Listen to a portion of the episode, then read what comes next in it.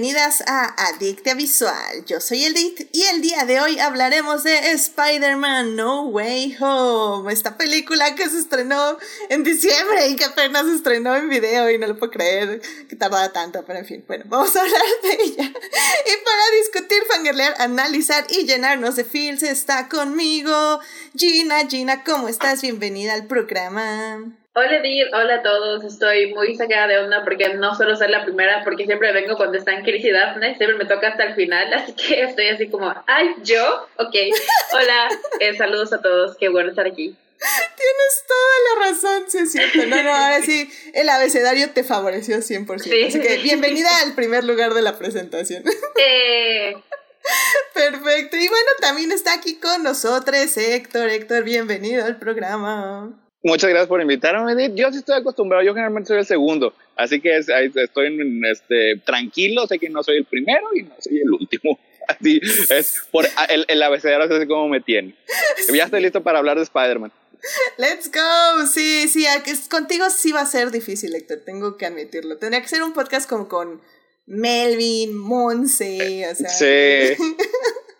No sí, esa sí también en la, primaria también, en el HG, está así como que en la, la, mitadita, así. La lista está bien, está bien. I feel you, mira, yo era ese, o sea, jamás en la vida, o sea, siempre... Cerrabas. Sí, no, no, cerraba, yo cerraba con broche de oro, definitivamente. así que bueno, pues para cerrar aquí con broche de oro está también Monse, Monse, bienvenida al programa. Buenas, buenas. Eh, se nota que ustedes no tienen apellido que empiece con una de las primeras tres letras del abecedario, porque eso en, en la escuela era horrible. Así que agradezco que la lista sea por nombre y no por apellido, porque yo tengo apellido con B y créanme que no recomiendo para nada. Ay, bueno, mira, mira, es como, es como el balance del universo. O sea, toda la primaria eras la primera y en Adicta Visual siempre es la última. preparada. Sí, sí, sí, o sea, por eso digo, o sea, vengo aquí y es así como de, ay, ojalá así hubiera sido desde la primaria, ¿no? Bueno, pues excelente, excelente. Pues bueno, pues ya saben, querido público, que si quieren escuchar este podcast en vivo, pueden estar aquí con nosotros en Twitch, en vivo los lunes a las 9.30 de la noche. Y también estamos en el canal de YouTube en estreno a las 9.30, no es cierto, perdón, a las 10, no, ¿qué estamos? A las 9 de la mañana, todos los las 9 de la mañana todos los miércoles en YouTube, ahí estoy en el chat. Y bueno, pues por cierto, ya saben, querido público, abrimos ya oficialmente Adicte Visual. Había un Patreon, tenemos Patreon y pues ya tenemos eh, algunos mecenas, que, así se les llama por alguna razón. Y, bueno, pues eh, uno de los beneficios es que eh, ciertos tiers, creo que se les llama, se mencionan al inicio del programa. Así que muchísimas gracias a el primer Patreon, bueno, según tengo que ver quién se inscribió primero, pero este Juan Pablo Nevado que ya está ahí en Patreon apoyando Adictia Visual. Así que muchas gracias por apoyar este programa. Y bueno, también voy a mencionar a Héctor que también está aquí presente, aunque no sea el beneficio de su tier, pero por ser la primera vez, ¿por qué no? Y que fui el primero. Ah, sí, fuiste el primero. Yo, yo fui el primero, sí. Excelente, Héctor. No, se los agradezco en serio de mucho, mucho corazón y, y, gracias a todas las personas que me animaron por abrirlo. Aunque, aunque nada más sea Juan Pablo y Héctor, la verdad es que me hicieron, me hicieron el mes, o sea, y, fue, fue muy bonito. Pero bueno, muchas gracias. Así que si les interesa apoyar un poquito más este podcast, váyase a Patreon porque hay hay este, tecnología que, este, que financiar. y pues mejorar este podcast, evidentemente. Vaya, vaya que sí. esos procesadores M1 no son baratos. Sí, no, no son nada baratos. Pero bueno. Ay, pero bueno, pues ya vámonos ya, porque esta película, en serio, que hay que analizarla escena por escena. Así que, primero, antes que nada, obviamente tenemos que salvar lo que amamos.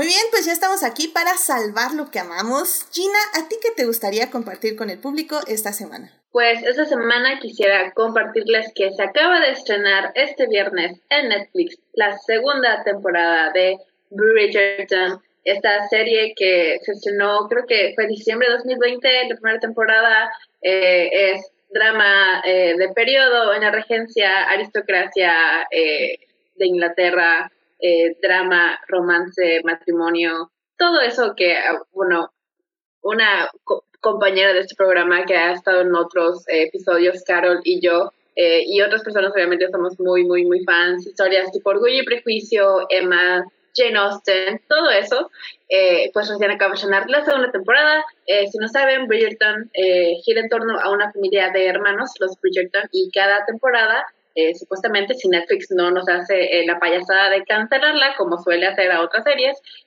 va a ir girando en torno a la historia de amor de cada uno de los hermanos. La temporada anterior habló de Daphne y esta temporada habla de su hermano mayor, Anthony y de cómo se va enamorando en contra de su voluntad, teniendo un poquito de enemies to lovers o rivals to lovers, eh, un pequeño triángulo amoroso, cosas muy, muy interesantes. Eh, y pues para mí es una, eh, un estreno muy emocionante, es muy personal para mí lo feliz que estoy de que ya se haya estrenado, porque pues sí tuve la oportunidad de colaborar en la adaptación en español de la serie, así que la vi desde diciembre, desde diciembre ando cargando los spoilers eh, de todos. eh, estoy ya muy contenta de que ya haya salido, ya pueda hablar, y que ya haya gente diciendo de que, güey, tal escena, güey, tal diálogo. Yo de que sí, I know, yo tratando de gritar, pero la gente ya apenas ahorita estoy, eh, estoy viviendo mi mejor vida en Twitter con los fanarts, los fan edits, eh, los GIFs, los videos que ya han sacado los fans. Están deliciosos, hermosos. Eh, y si les gusta el romance y los dramas de periodo, véanla y si de casualidad llegan a ver algún episodio, alguna escena eh, doblada al español, pues sepan que aquí su servidora trabajó en el guion al español. Así que véanla, es muy buena. ya, qué bueno, Gina, felicidades. Sí, ya, yo también ya quiero ver Bridgerton. No sé si va el programa en Adictia Visual, pero, pero vamos a pensarlo. Nada más quiero eh, terminar una de las temporadas de de Marvelous Mrs. Maisel y ya me paso directo a Bridgerton para disfrutar cada segundo de, la temporada, que sí he visto mucho en Twitter, así que qué emoción. qué, emoción. Pero no, muchísimas felicidades y qué, qué, qué padre a este... En, tu nombre veré cinco minutos en, en tu nombre, para que sepas lo mucho que te quiero, Jen. gracias, gracias. Perfecto, ¿no? Pues gracias, les agradezco mucho. Sí, sí, sí. Así que vayan a ver Bridgerton temporada 2 en Netflix y le aplauden a Gina en los créditos de el final, final, final, final, final, final. Ahí cuando salga todos aplaudimos. Sí. Pero bueno, muchísimas gracias Gina por compartir esto con el público. Héctor, a ti. Tristemente no sale mi ah. nombre, pero, pero aún así pueden imaginar que sí. Saludos. Sí, me imaginé, es, es, lo malo del doblaje, creo yo, no, la verdad sí no se les da el apropiado reconocimiento. Ni modo, así pasa. Mm, sí. Pero sepan que ahí está llena, en, en corazón. Detrás de bambalinas. Exactamente. Muy bien. Pues Héctor, ¿a ti qué te gustaría compartir con el público esta semana? Eh, quisiera compartir a la que es este mi autora favorita de novelas de misterio de todos los tiempos, que es la maestra Agatha Christie. Digo, porque hace poco, hace unas semanas, en un podcast mencioné una de esas historias y pues, recordé que no he leído todas sus historias, porque la señora tuvo como unos 100 libros, alguna cosa así, fue muy prolífica en, en, su, en su era. Así que este, me puse a buscar eh, algunos de los que me faltan y la verdad, o sea, sigo amando con todo mi corazón su historia. O sea, para mí es el templete perfecto de cómo se escribe una historia de misterio. O sea, sí, con todas las alabanzas al señor Conan Doyle y a su Sherlock, mm, o sea, mucho de eso es invención, o sea, la, manera en cómo este, te sacaba tu historial médico nada más porque parpadeaste un segundo fuera de sincronía. O sea, la señora Christie, ella sí utilizaba así una lógica así perfecta, o sea, sus misterios son impecables, sus personajes son geniales, o sea, Hércules Poirot es un gran detective, o sea, su personalidad es eh, maravillosa, es perfecta para sus libros, pero la campeona de todo es la señorita Maple. O sea, ella es la mejor detective yo creo que se ha creado en la ficción.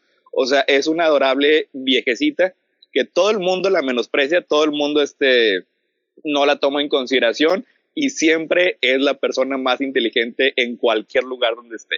O sea, y en todo momento está resolviendo misterios, está prestando atención, está atando cabos. O sea, y sí, la verdad, o sea, sigo disfrutando todos sus misterios. O sea, sí, si tienen que escoger, sí o sí, este, preferiría que se fueran los libros de, de la señorita Marple, porque es uno de los más grandes personajes de ficción y la verdad es, eh, un, es una injusticia que no haya tenido 10 franquicias a lo largo de las décadas, porque es, es maravilloso. Amén, amén, amén. La verdad que lamentablemente mi acercamiento a Agatha Christie ha sido por Doctor Who, así que no sé qué tan bueno o malo sea, pero, pero qué padre que nos recomiendes estos libros que son clásicos y que como dices, pues no, no se muestran tanto y no se comparten tanto, lo cual, pues sí, es, es una injusticia por sí sola.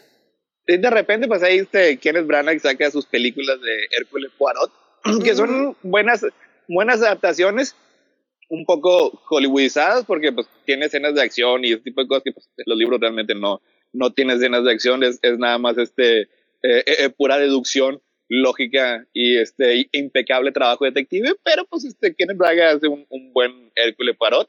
Este, hace poquito se estrenó la de Muerte en el Nilo, no la he tenido chance de ver, pero los libros, la manera que tenía la señora de escribir era bien genial. Sí, obviamente son libros que tienen ya casi 100 años, así que hay algunas cosas que sí son este, ya un poquito ya más problemáticas en esta era, pero en general, o sea, lo que es el trabajo de construcción de los misterios, eh, eh, la señora Agatha Christie siempre va a tener el primer lugar. Excelente, muy bien, pues muchas gracias por compartir esto con nosotros, Héctor. Monse, ¿a ti qué te gustaría compartir con el público esta semana? Eh, bueno, primero te quiero decir que honestamente creo que está bien que tu acercamiento a Agatha Christie sea gracias a Doctor Who y no a Gal Gadot queriendo llenar el Nilo con champán. Entonces, vas bien. Ya. No, y Doctor Who fue, fue, eh. como hace 15 años, entonces súper bien. Eh, no, no, no sé qué significa eso y me da miedo saber.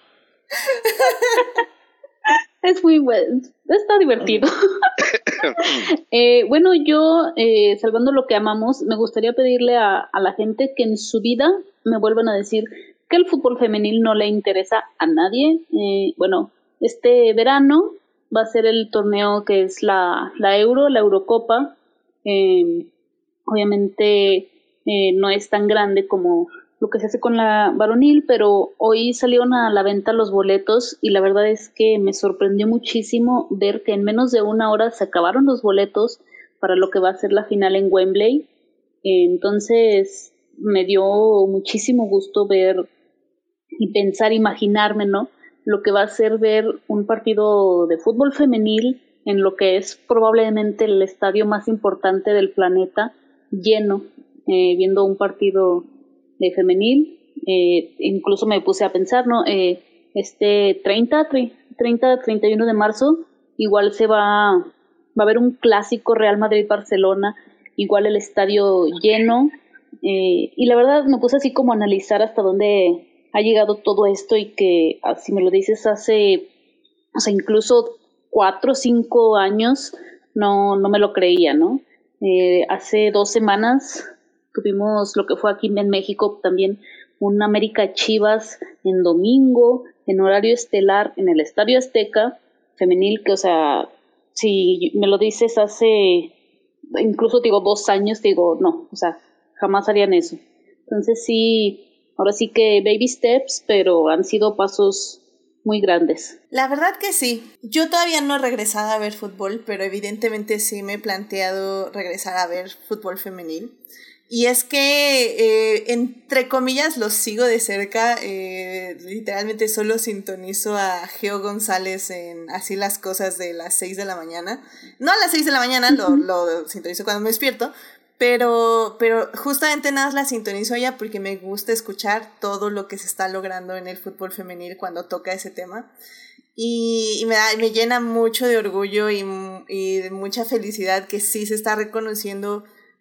Eh, poco a poco se podría decir, pero yo creo que muy rápido, la verdad. O sea. Sí, de, de hecho, estos últimos años ha evolucionado rapidísimo. Exacto. Sí, sí, sí. Entonces siento que estos justo estos últimos años ha dado pasos muy agigantados en el reconocimiento y sí puede tener sus matices ese reconocimiento, no lo vamos a negar, no es un reconocimiento perfecto, pero es un reconocimiento y creo que eso es hay que aplaudir y no me queda ninguna duda que muy pronto va a empezar a eclipsar en ciertos aspectos al fútbol masculino, sobre todo por muchos de los eventos muy violentos que han pasado últimamente. Ah, claro. Entonces yo creo que también va a ser un, un, santuario para la gente que quiere alejarse, ¿no? De esa violencia, pues machista. o sea, te lo firmo porque, te lo firmo porque al menos aquí yo, este, ya decidí no ir en un buen tiempo a ver un partido de, de fútbol varonil, pero ahí me vas a tener viendo los de femenil.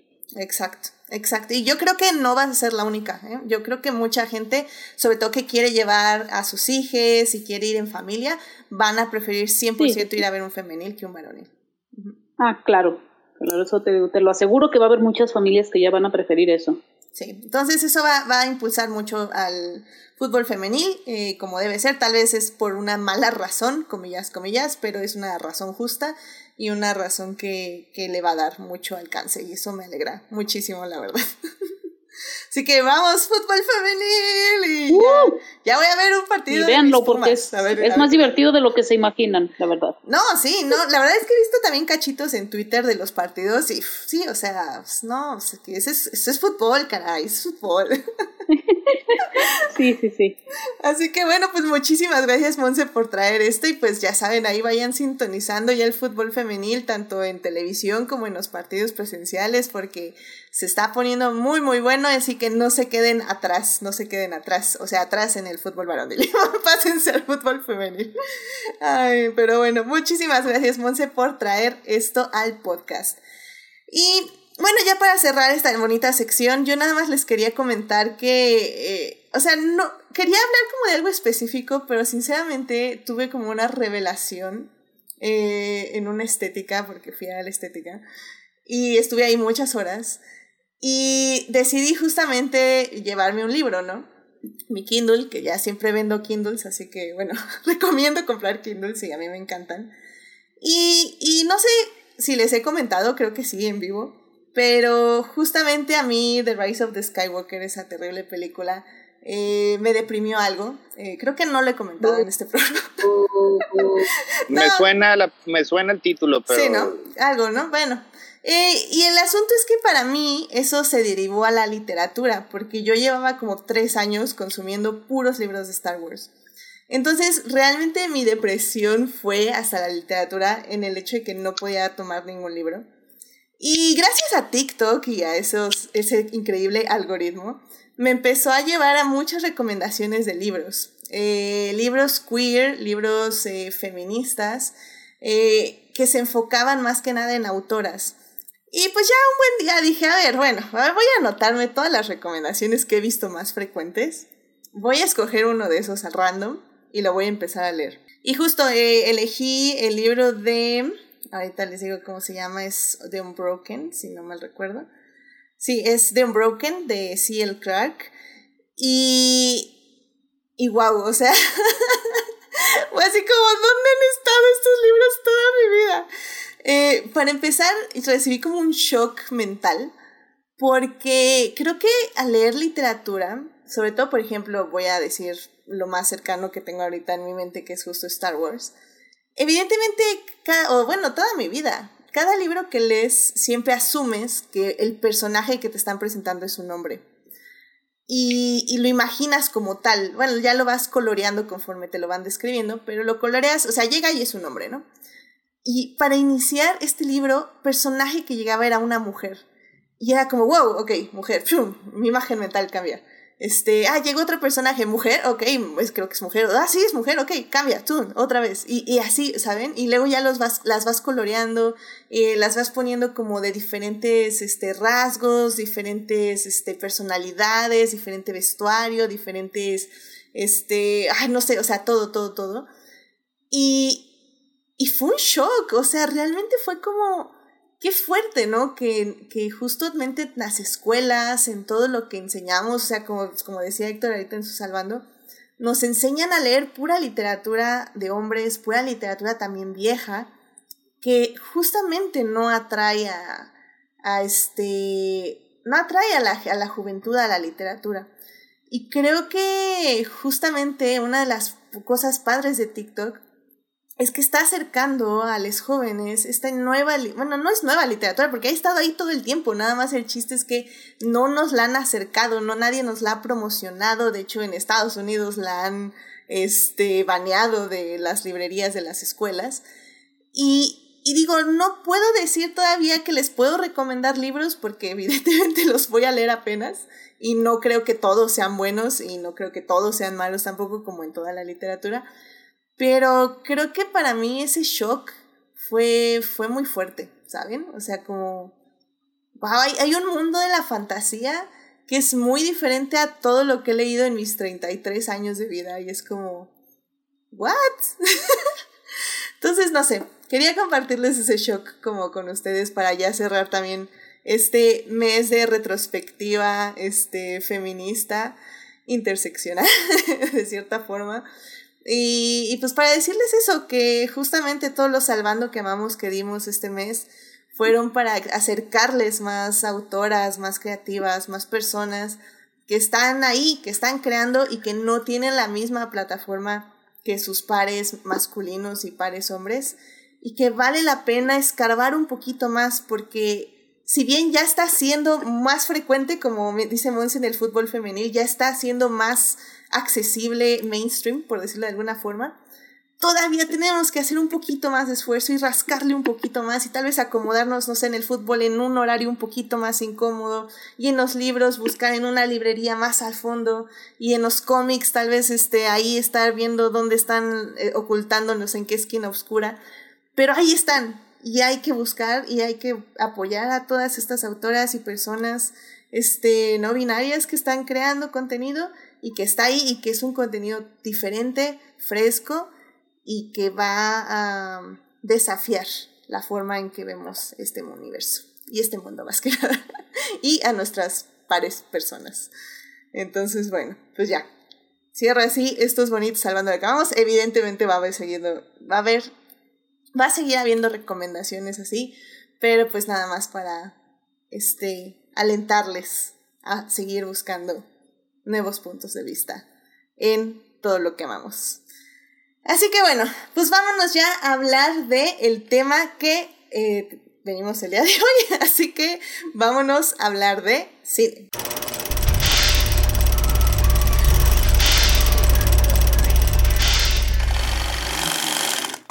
Muy bien, pues ya estamos aquí para hablar de cine y el día de hoy vamos a hablar de Spider-Man No Way Home, la tercera entrega de Spider-Man del MCU. Que bueno, está, ya saben, nuestro Spider-Man es Tom Holland. Y bueno, en esta ocasión también estará ahí Benedict Cumberbatch como Doctor Strange. Y pues Zendaya ahí como este MJ. Y, y bueno, o sea, bueno, esta peli, ¿qué les digo? O sea, se esperaba mucho. y entregó mucho. Evidentemente, ni siquiera les voy a decir la sinopsis, porque este podcast va a ser 100% con spoilers. O sea, si no la han visto, lo siento mucho. Por favor, sí, o sea, ya, si no la han visto. No la han visto, ¿qué están haciendo? ¿Qué han, qué han sí, visto muy los su culpa. tres meses? Sí. Sí, o sea, literalmente se estrenó en diciembre en cines y hace casi ya dos semanas en video, en, este, en Blu-ray DVD. Así que sí, ya, o sea, ya, perdón. Va, spoiler 100% Y, este podcast. y por Sí. muy que no la hayan visto, todos los spoilers ya están por todo internet. También. O sea, y sí. ganó una cantidad impresionante de dinero. O sea, es la película más taquillera en toda la pandemia. Es casi nivel, o sea, fue a niveles prepandemia. Ya no tiene excusa, ya era para que la hubieran visto todos. Exacto. Entonces, bueno, pues ya vámonos 100% al podcast. En la primera parte vamos a hablar de los villanos, en la segunda parte vamos a hablar de nuestros héroes y en la tercera parte vamos a hablar del reinicio de Spider-Man. Así que sin más, vámonos a la primera parte. It is not a donut hole, but a smaller donut with its own hole. And our donut is not a hole at all. Muy bien, ya estamos aquí para hablar de Spider-Man No Way Home, que bueno, este, realmente una, una película que se estrenó y que, y que como dice Héctor, pues rompió todas las taquillas, o sea, yo creo que fue la primera sala súper llena que fui, eh, básicamente, en el día del estreno, después de dos años de no haber ido al cine. Y fue toda una experiencia. Creo que un poco la razón por la que la, sí la quería arriesgarme a ver así es porque yo sabía que esta película iba, iba, iba a regresarnos el amor al cine en ese aspecto multitudinario, que creo que yo lo evito lo más que pueda, pero la verdad es que con ciertas películas ese tipo de experiencia vale muchísimo la pena. Y yo, yo sé que Monse también lo vivió así. ¿Cuántas veces viste esta película, Monse, en el cine? Fíjate que nada más 400. tres. O sea, la verdad, todavía es, bueno, eh, bueno, en el cine sí nada más tres, porque sí todavía estoy como un poco reacia, ¿no? Así como que, o sea, sí ya me animo a ir y todo, pero mm, tampoco es de que voy a ir diario como me dejé ir con otras películas que ya saben, ¿verdad? sí. Sí, pero sí estoy de acuerdo contigo, ver esta peli este tipo de películas con sala llena es toda una experiencia que se tiene que vivir. Sí, definitivamente. Y creo que al final del día eh, la carga de expectativa que tenía, evidentemente yo no había visto el tráiler, hashtag no vean trailers, y de hecho no lo vi, lo hubiera visto antes de este podcast. Siempre veo los trailers antes del podcast como para hacerme una idea de qué vieron antes. Entonces no sé qué tanto esperaba la gente, pero... Eh, um, en el tráiler no mostraban mucho, mostraba, bueno, mostraban más que nada a los villanos, obviamente, porque todo lo demás estaba pues supuestamente escondido.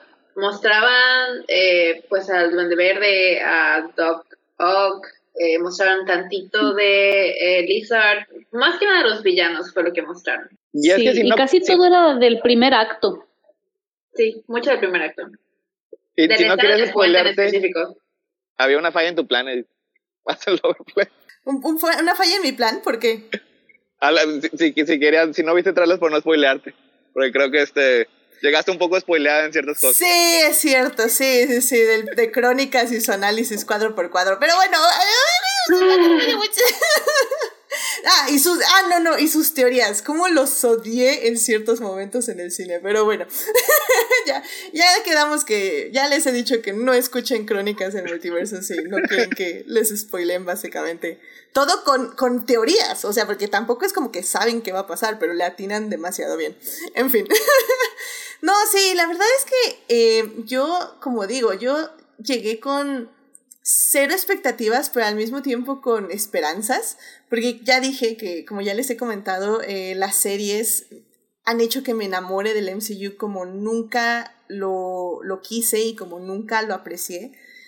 Entonces yo dije, bueno, obviamente va a ser una película con mucho fanservice, una película este, que no va a tener mucho sentido porque pues va a ser así como, ay, quiero una tostada y va a aparecer este Doc Ock y, ah, toma una tostada y, ¡yeah, bravo! y se va a ir, ¿no?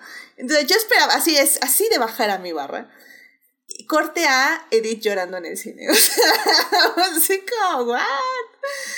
Eh, para mí, el guion de esta película es una, una obra de arte. O sea, sinceramente está tan bien pensado el guion al servicio de su personaje principal, que es el Spider-Man de Tom Holland.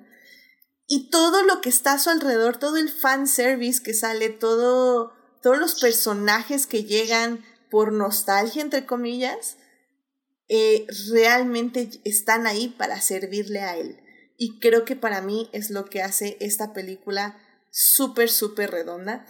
Eh, Gina, eh, tu impresión así general de la película, ¿cómo, cómo tú la apreciaste el, ya la, después de que terminó? Eh, definitivamente estoy de acuerdo. Creo que yo tristemente solo la pude ir a ver una vez al cine porque fue la época en la que me llegó mucho trabajo, me llegó Bridgerton, así que estaba full mi tiempo, no tenía chance de, de salir de mi casa.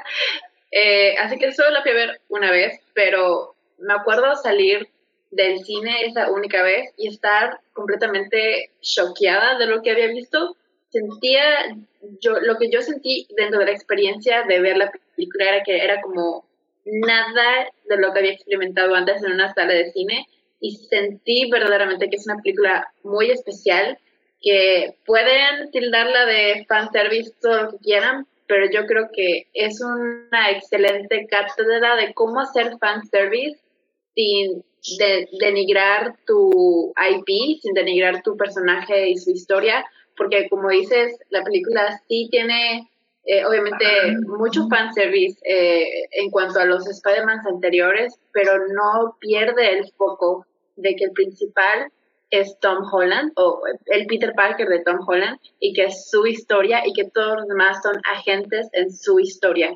Y sí, todos disfrutamos ver a todos los que salen en la película, pero a final de cuentas termina siendo sobre él y el final, el final que le dan, que lo vamos a, a tratar en la última parte, es un cierre hermoso a esta, pues yo creo, primera trilogía de El Spider-Man de Tom Holland, porque te deja en un lugar de tristeza, pero esperanza y con el universo tan abierto de posibilidades que genuinamente creo que esta película es como un parteaguas en el universo de Marvel, obviamente, eh, y sí es algo que si no lo vieron en el cine, debieron haberlo ido a ver al cine porque creo que es una película ah, que es una, eh, fue una experiencia y era es algo que va a repercutir en las, los siguientes años del universo Marvel eh, por mucho tiempo y, y nada, yo sí creo que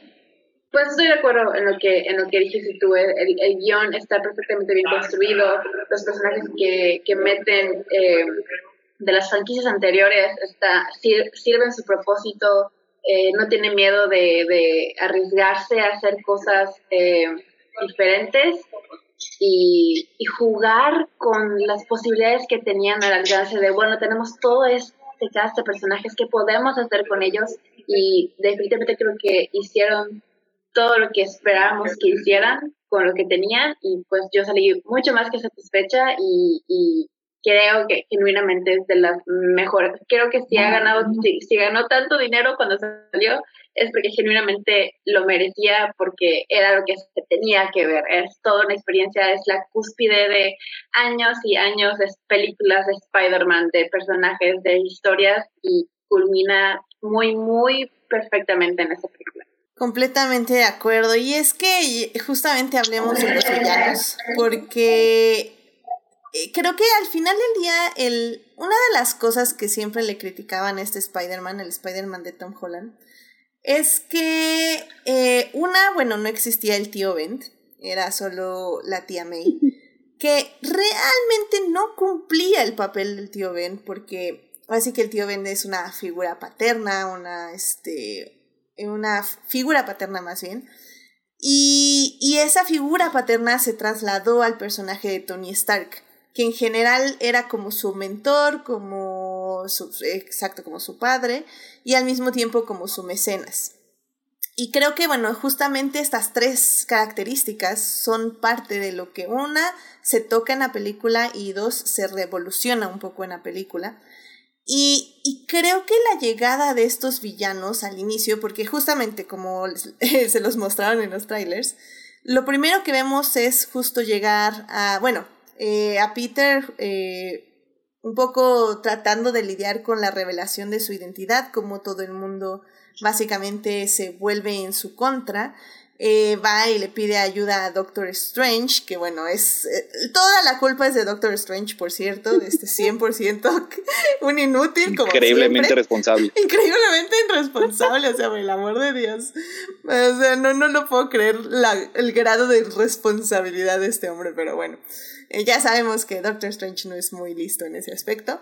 Y, y bueno, eh, creo que justamente la aparición de, de Doc Ock y de luego del Green Goblin y luego ya de Electro y bla bla bla bla bla, bla habla mucho de justo las figuras eh, paternas que ha tenido este Peter y cómo él las va procesando poco a poco, pero sobre todo significan la capacidad de Spider-Man de ayudar a otras personas. Así que Héctor, ¿por qué no nos hablas un poquito justamente de los villanos en Spider-Man? Eh, eh o sea, los villanos fueron, o sea, fueron elegidos eh, en su mayoría, tenían un propósito muy definido, o sea, y por lo general, o sea, se tiene la idea, en, sobre todo en las películas de superhéroes, que entre más villanos existan, este, es peor la película. O sea, porque siempre se referencian las anteriores de Batman o incluso la tercera, dentro de esta misma saga, son de los ejemplos este, más, eh, más sonados. O sea, la tercera de Spider-Man y la segunda de, de Amazing Spider-Man. O sea,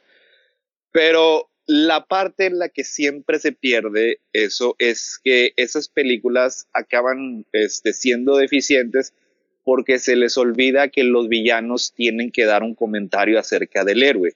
O sea, esas películas tenían sus tramas los villanos que estaban casi completamente separadas de, los personajes principales. O sea, y eso es un error. Eso como narrativa es un error. Y lo que decidieron hacer aquí es que todos los villanos nos dijeran algo particular del personaje principal, del héroe. O sea, este, inmediatamente la manera en la que desarrolla una relación con, este, con Doc Ock, con Doctor Octopus, eh, en particular porque él siempre había tenido una nobleza inherente desde la segunda película de Spider-Man. Él siempre fue más víctima de la situación que, que otra cosa. O sea, así que él está ahí e inmediatamente empieza a desarrollar una, una relación. Obviamente primero antagonista con, con, con, Peter Parker, o sea. Pero la parte que más me sorprendió fue la manera en la que trajeron este, a, a Green Goblin, a, a, este, a Norman Osborn, porque era muy, iba a ser muy difícil que esta película no tuviera un antagonista, o sea, porque todos estos villanos, todos estos personajes no tienen una historia con, con la versión de Tom Holland. Sus, este, sus antagonismos, este, sus relaciones son con otros Spider-Man. Así que era muy importante que lograra desarrollar una enemistad o una conexión con el, nuestro personaje principal. O sea, y llega el punto en el que es Green Goblin se convierte en el antagonista principal de la película. Si dejamos de lado que pues, Doctor Strange sugiere posibilidades de lo peor que ha existido, pero dentro de la película vamos a decir que el principal antagonista es Green Goblin. O sea, eh, inmediatamente lo que me sorprendió más, todavía más de la película, es que utilizan a este personaje para decirnos muchas cosas de Spider-Man, muchas cosas del concepto inherente que tiene el personaje que lo ha tenido durante toda su vida en los cómics y que ha sido trasladado de una manera u otra este, a, a, a, las películas y lo voltea de cabeza y nos dice algo completamente distinto que eso sí que lo, lo llevamos un poquito más a fondo cuando, cuando lleguemos este, a, al héroe en sí.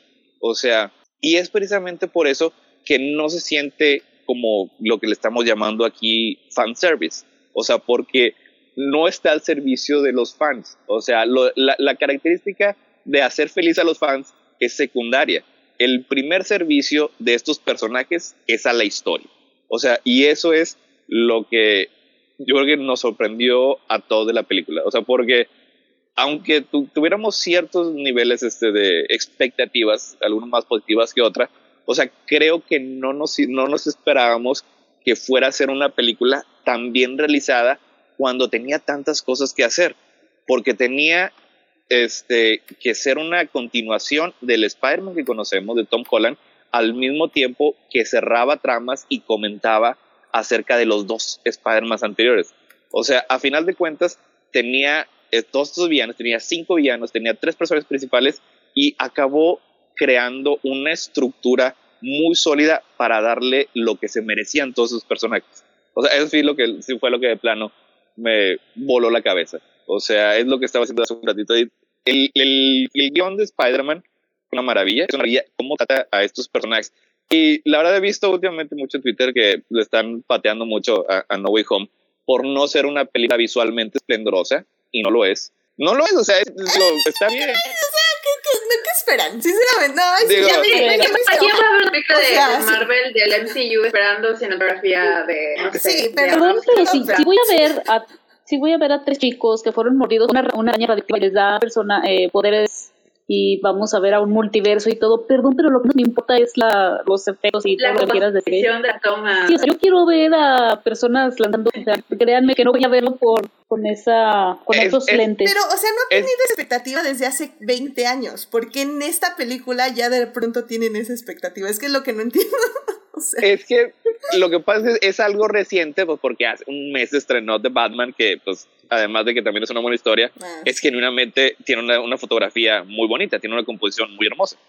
Y eso lo utilizan las guerras de los fans entre lo que sea, las facciones, las tribus, lo que tú quieras, para patear a esta película en, en, particular. Porque, ok, no es tan visualmente esplendorosa como The Batman, pero el trabajo de John Watts como director, si bien no se nota en su composición, se nota en su narrativa. Y la manera en la que maneja todas estas relaciones eso también es muy difícil, eso también es hacer cine, eso también es el trabajo de un director y eso también se debe alabar. Es porque para mí sus guiones son muy vacíos, o sea, no hay ningún, ninguna búsqueda emocional realmente complicada, o sea, realmente que, que, que yo me diga, ay, pobre personaje, o sea, me están diciendo que me tengo que sentir lástima por el monito que sí era un cirujano pero era un patán y por idiota se estrella en su carro y pierde las manos y va a buscar en un templo eh, whatever que lo solucionen para que vuelva a ser un cirujano patán. Entonces como, I mean, Benedict, pero realmente no importa, ¿sabes? Y las disfruto y las disfruté mucho las películas, pero no hay ningún convencional, como dices, o sea, el asunto de estos villanos es que sí te fuerzan a tener un compromiso emocional. Y lo, lo que está bellísimo es que el guion que construyen dentro de esta película funciona, porque tenemos a generaciones ya que nacieron sin ver todas las películas de, de este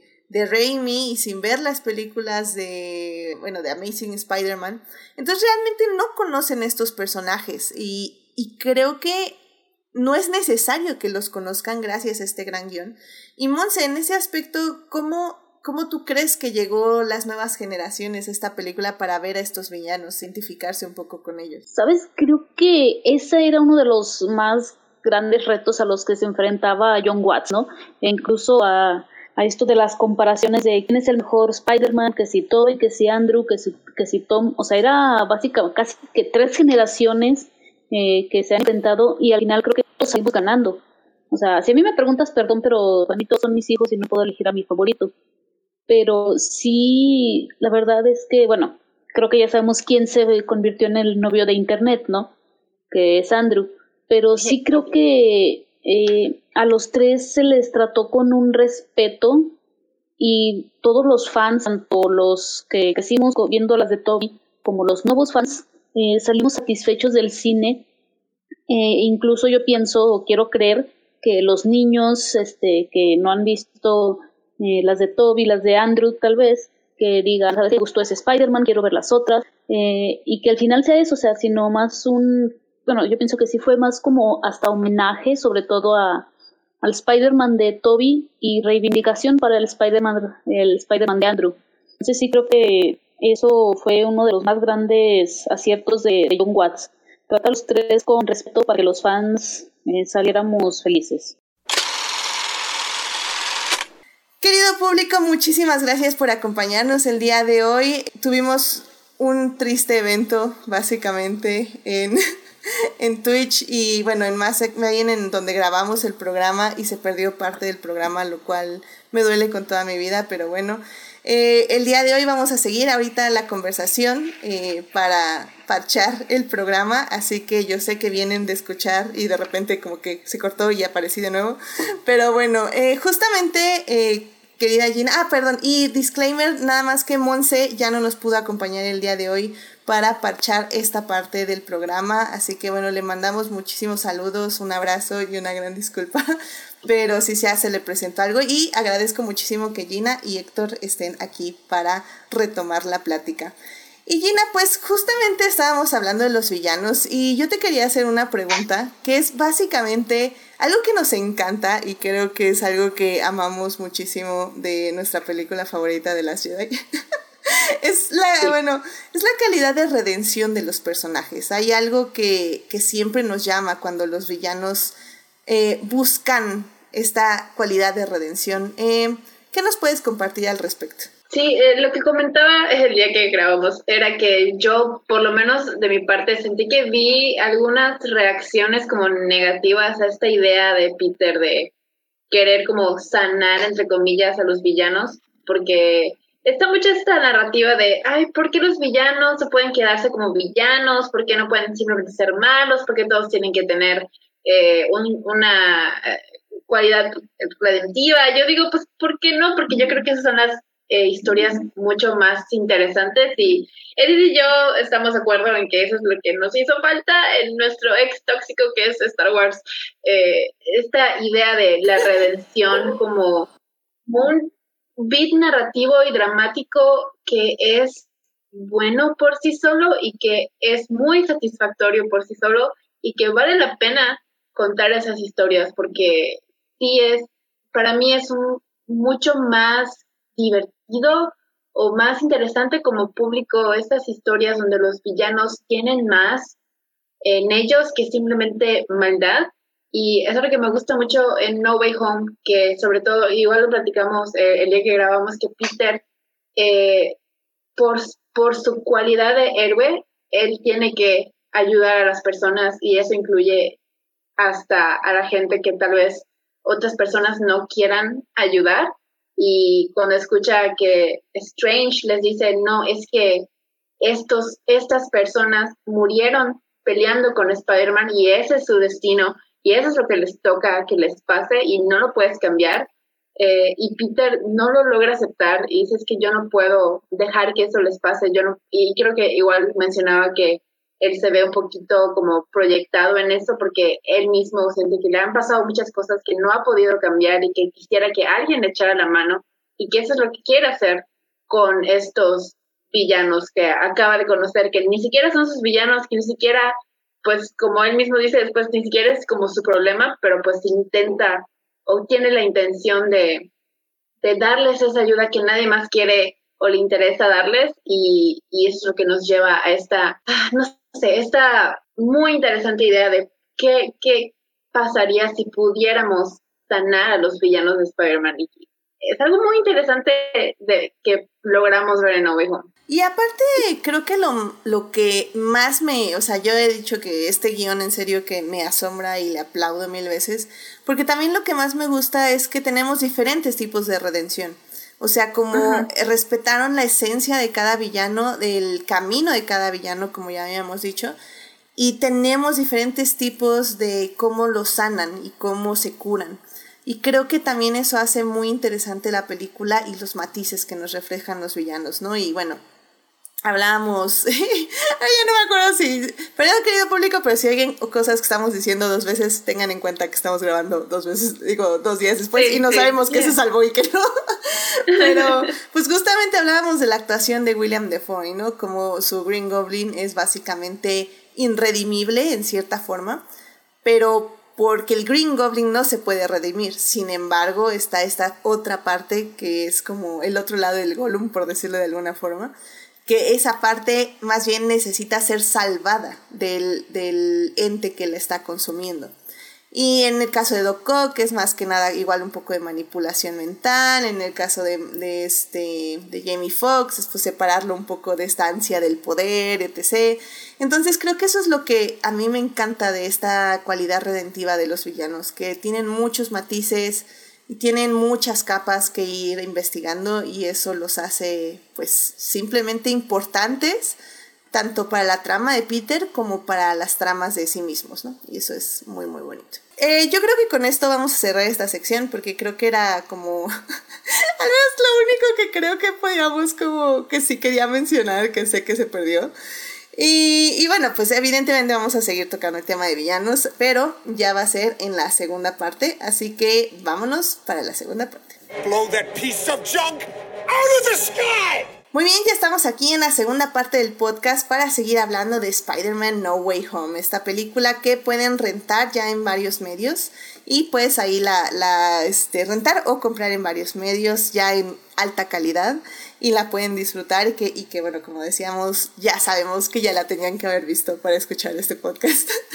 y bueno, pues justamente em, hablemos ya de los héroes y es que me acuerdo, eh, lo, malo de volver a hacer un programa es que tienes déjà vu de... Me acuerdo que dije esto y que lo dimos al, al otro, ¿no?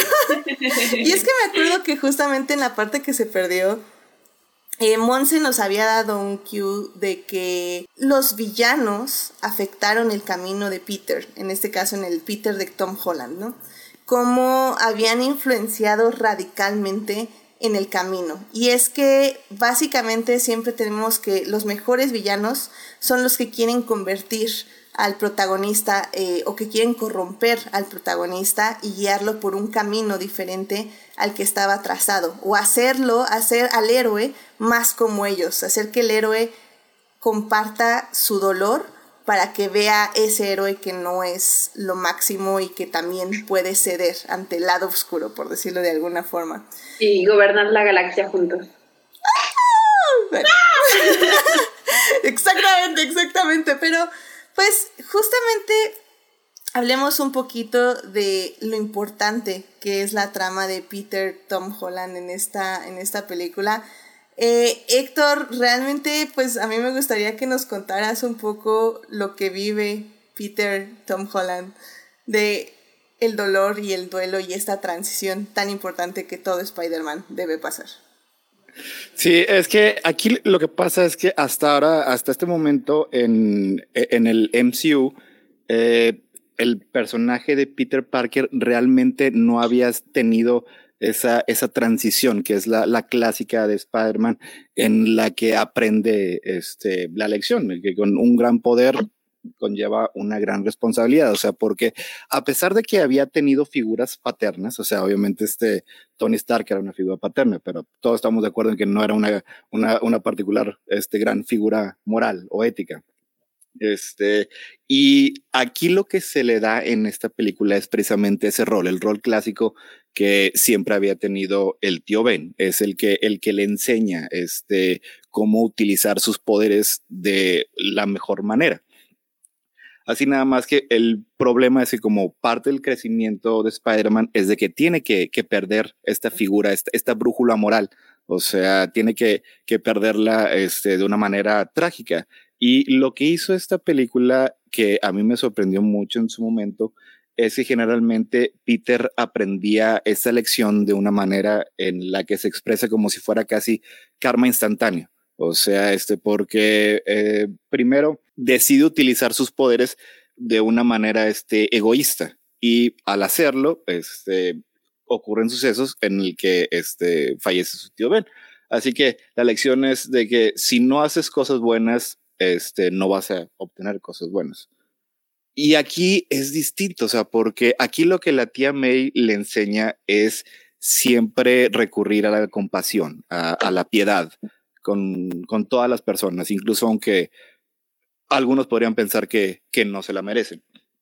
O sea, aquí que la lección que acaba teniendo nuestro Spider-Man del MCU es que incluso cuando haces las cosas correctas, como quiera el resultado no necesariamente es positivo o es bueno, pero como quiera vale la pena hacerlo. O sea, esa, esa, esa es la lección que está ejemplificada de una manera muy hermosa en, en yo creo que es mi escena favorita de toda la película cuando están los tres Spider-Man en, en, la azotea, en el que están compar compartiendo lo que son este, sus, los distintos dolores que tienen este, que han tenido en su vida, o sea, sus pérdidas. O sea, este, Andrew pues perdió a, a su, a su Gwen y este, y, y, y, Toby pues le comparte que él también perdió a, a su tío Ben.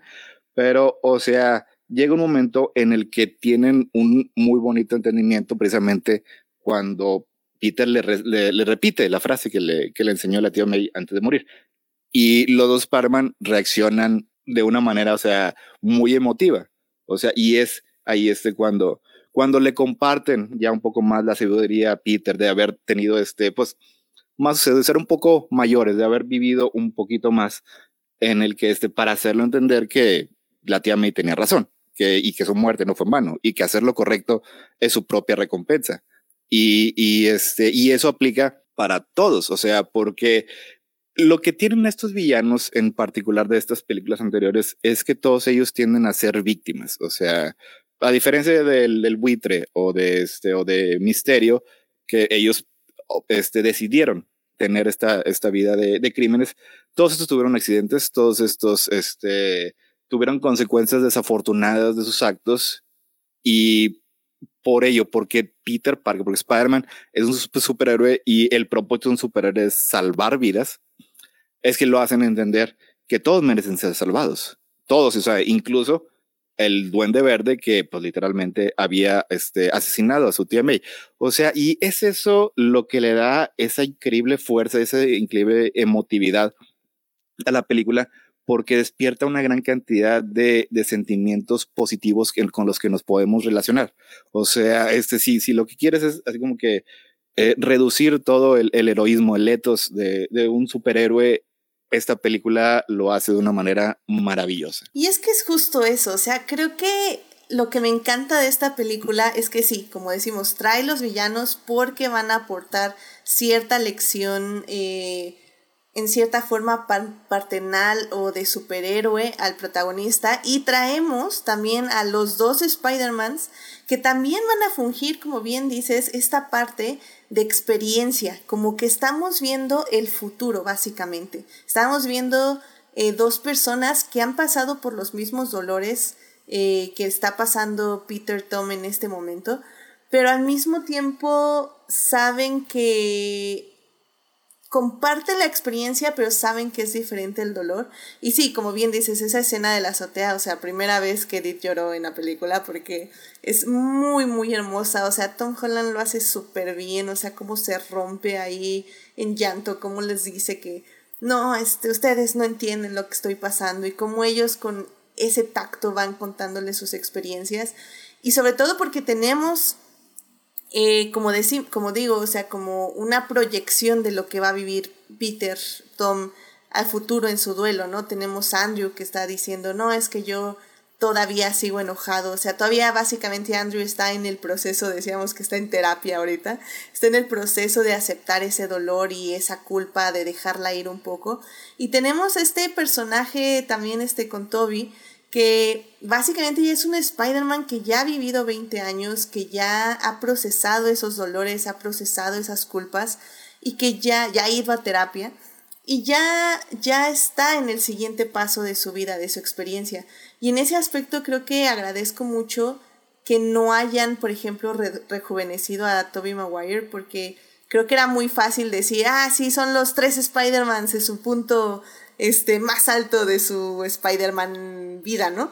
Eh, pero creo que el director y, y, los guionistas sabían exactamente qué querían y qué querían buscar, eh, cómo querían que estos dos personajes, estos Spider-Man, sirvieran a la vida de Tom, eh, bueno, de Spider-Man Tom.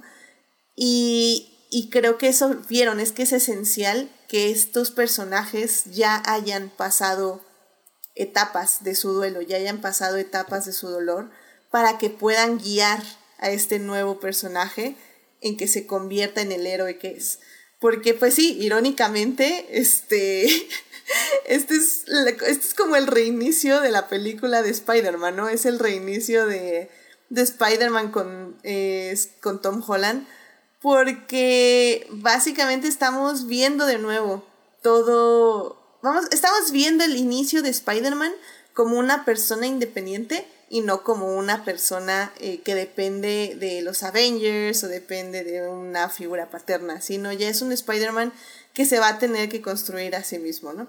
Este, pues Gina, justamente, eh, no sé si quieras opinar un poco más de este camino del héroe que tiene Tom y, y bueno, sobre todo ya de esas últimas partes, esa última escena cuando se enfrenta al Goblin, en serio, tercera parte donde Edith lloró porque, wow, o sea, me amé, amé, amé todas las emociones, que algo que creo que no mencionamos en el programa perdido, este, perdón, es, es que me encanta y algún día espero verlo para un personaje femenino de Marvel, pero me encanta el rango emocional de Tom Holland en esta película. O sea, cómo lo dejan llorar, cómo lo dejan enojarse, cómo lo dejan sentir, cómo lo dejan expresar ese dolor, ¿no? O sea, me parece muy hermoso, muy doloroso, pero al mismo tiempo muy increíble para la película. Sí, es una escena muy fuerte. Yo creo que hasta es incómoda de ver porque eh, está Tom golpeando al, al duende verde y el duende verde además parece que se está riendo porque obviamente está consiguiendo lo que quería que era romperlo. Y luego llega Toby y lo detiene y no le dice nada. Y eso también lo mencionamos en el episodio eh, perdido que no tiene que decirle absolutamente nada ni una sola palabra y con pura mirada entendemos y Peter Tom entiende que Peter Toby le está diciendo de que esto, este, esta no es la manera y si haces esto, luego vas a arrepentirte porque yo también tuve esos impulsos, yo también quise eh, vengarme y, y creía que con la violencia y la venganza iba a poder sanar mis heridas y ese no es el camino. Y eso te lo dice todo con una mirada, con la mirada que, que le da Toby a Tom. Y es preciosa, es una hermosura de escena y creo que también otra cosa que mencionamos es que algo que le echamos muchas flores, por lo, que, por lo cual le echamos muchas flores a la película, es que le tiene muchísimo respeto a los tres Spider-Man, a las tres versiones de Spider-Man, que son muy diferentes y que cada una eh, es de una generación diferente y que cada una tiene algo especial que lo hace diferente, pues ya reiteré que ya son diferentes entre ellos, pero que son, cada uno tiene lo suyo. Y la película no se encarga de darle a cada uno su espacio para brillar y para sanar y cerrar los ciclos que le faltaban cerrar, sobre todo a Peter Andrew, a Peter Tree, porque obviamente debido a lo que pasó con eh, Amazing Spider-Man, que tristemente no hubo una tercera y yo sí soy Amazing Spider-Man, Apologies, lo siento mucho, a mí sí me gustaron mucho sus películas. Eh, y ya que no hubo una tercera, lo último que nos queda de, lo, último que nos quedaba del Spider-Man de Andrew era él en su peor momento emocional después de haber causado sin querer la muerte de no solo una persona, sino de la persona que él amaba. Y no nos nos deje ese mal sabor de, boca porque aunque vemos en la película que él se vuelve a levantar y vuelve a tomar el traje y vuelve a, las andadas de héroe, no terminamos de, verlo sanar esa herida. Y pensamos que tal vez nunca lo íbamos a volver a ver porque ya después Tony le dio el changarro a Disney y le dijo, ya es tú lo que quieras con tu porquería, yo ya no la quiero.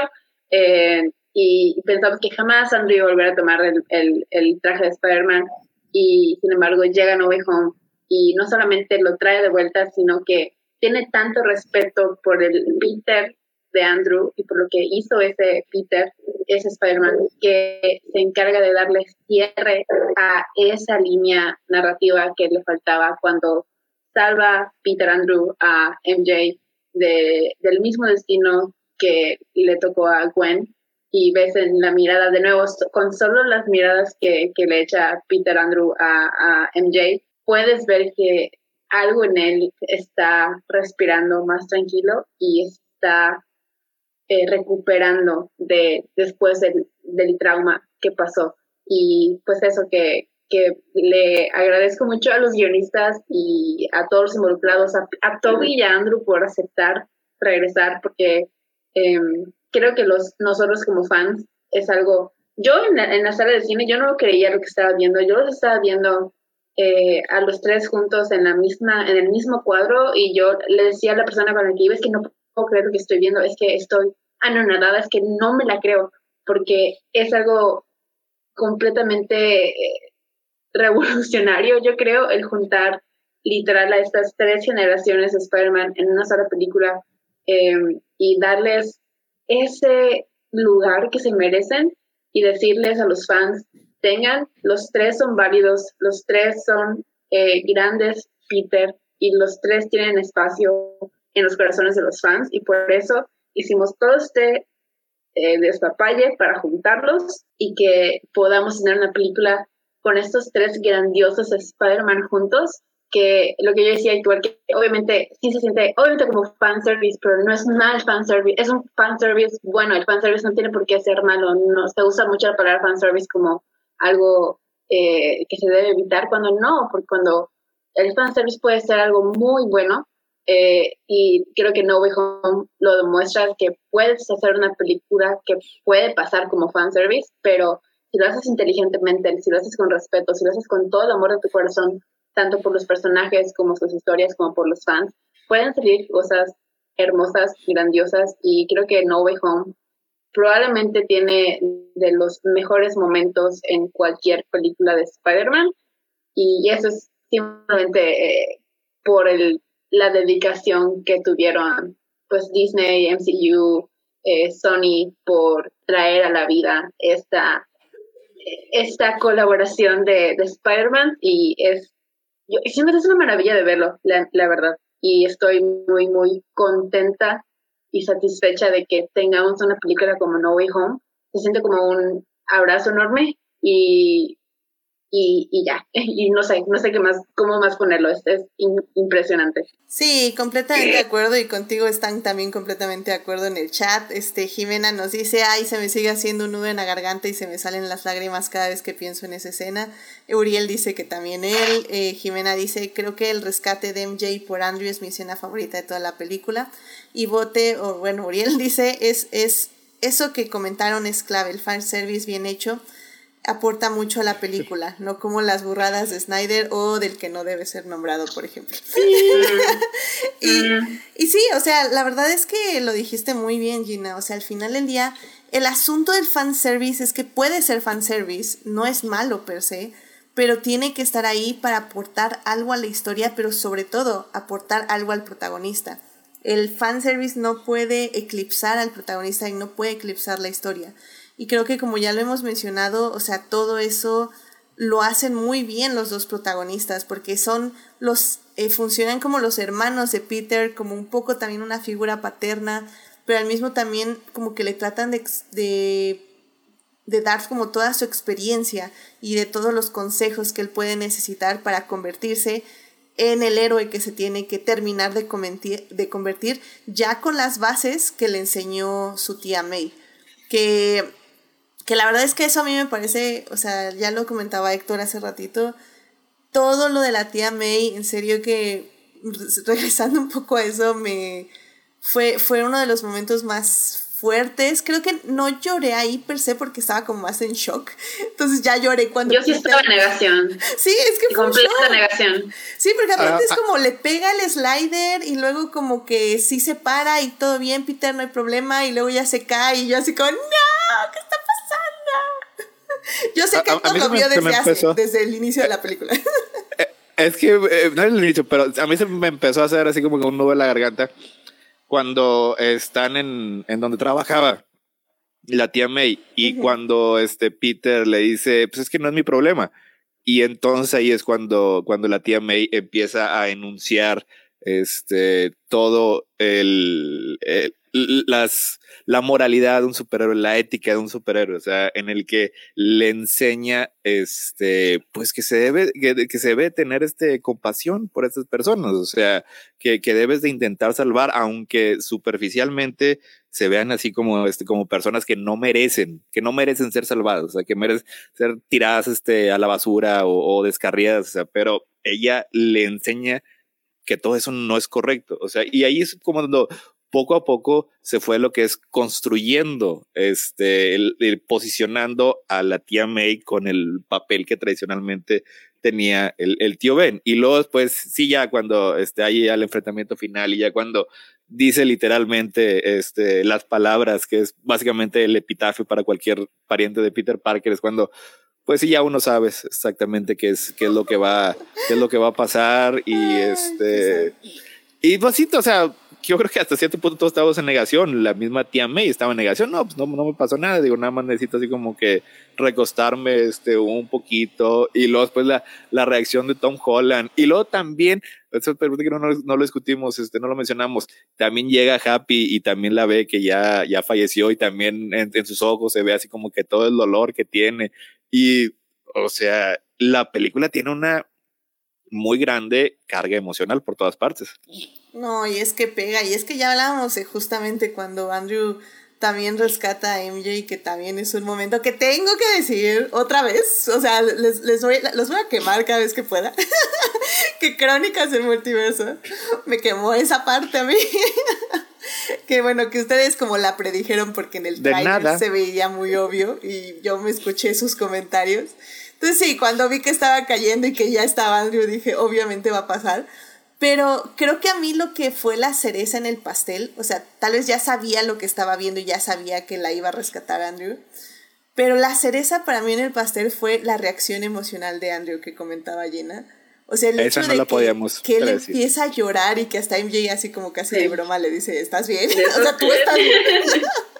Pues exactamente qué pasó Ajá, o sea, es así como, ok, ¿qué, qué está pasando? Y, y creo que justamente la actuación de Andrew fue lo que te rompe.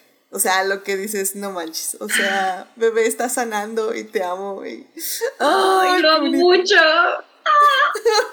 es bien hermoso.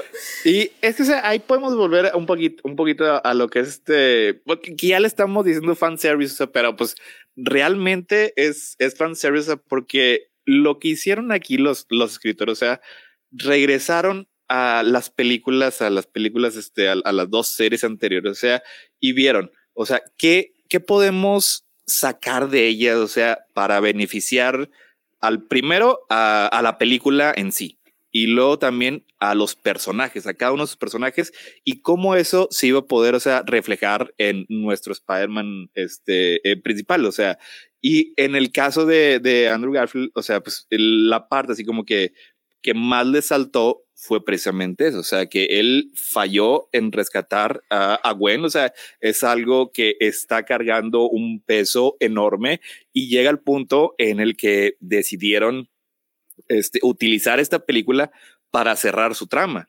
Y luego también este, fueron a las películas este, de, de Tobey Maguire, o sea, y vieron qué, qué, podemos, qué podemos tomar de aquí, o sea, qué podemos rescatar. Y este, bueno, pues una parte importante de Spider-Man 2 es la relación este, que tenía entre Otto, Otto Octavio, el Doctor Octopus y, este, y Peter Parker. O sea que era una, también era una relación, también una figura paterna que, pues como sabemos, este, pues eh, todo el tiempo eran los tentáculos los que estaban controlando.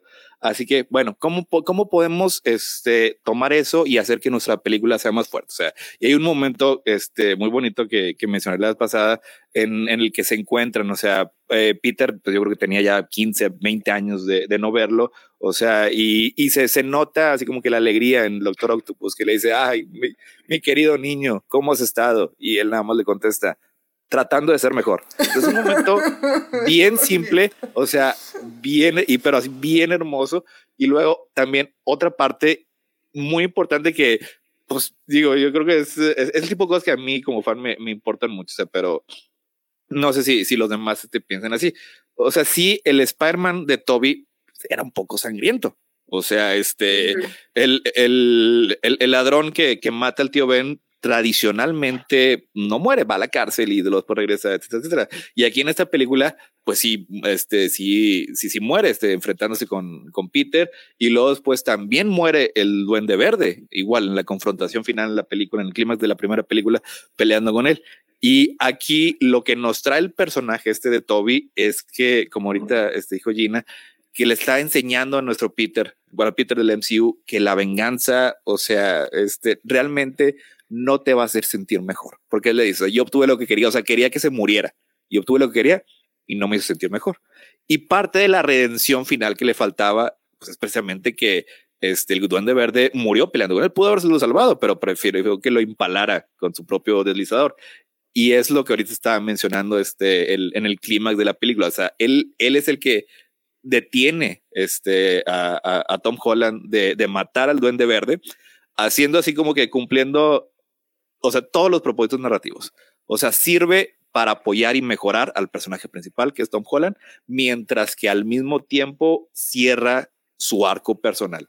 O sea, y era lo que estábamos mencionando también en, en su momento la, en, en, la edición que, que se perdió. O sea, cómo muchas escenas en esta película cumplen distintos propósitos a distintos niveles, lo cual en sí, sí. Es, eh, o sea, es un logro narrativo muy difícil de alcanzar. No, sí, sí, y cuando mencionaste eso, o sea, yo también me sorprendí porque no lo había leído, o sea, cuando salva al, al bueno, más bien cuando detiene a Tom, eh, yo no lo había visto como que salva al Goblin y sí es cierto, o sea, que termina apuñalándolo y también nos da un gran momento. Sí. De, o sea, pero, pero bueno, no queda en él, o sea, ahora sí que él, como bien dices, o sea, Toby se redime, y, y, crece más como personaje. El Goblin pues es el Goblin y pues está loco, entonces ya sabemos que, que eso no iba a cambiar para nada, que, que justamente su redención no iba a pasar porque el Goblin realmente sí es por ciento, 100% sanación o destruirlo entre comillas como